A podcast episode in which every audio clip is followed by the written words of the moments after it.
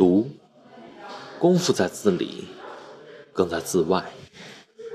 字音准确、有腔有调固然重要，亦是基础。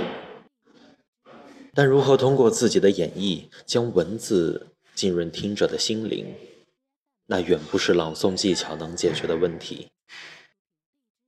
读更多的书，见更多的人，经更多的事，去更多的地方，心怀敬畏、慈悲和感恩。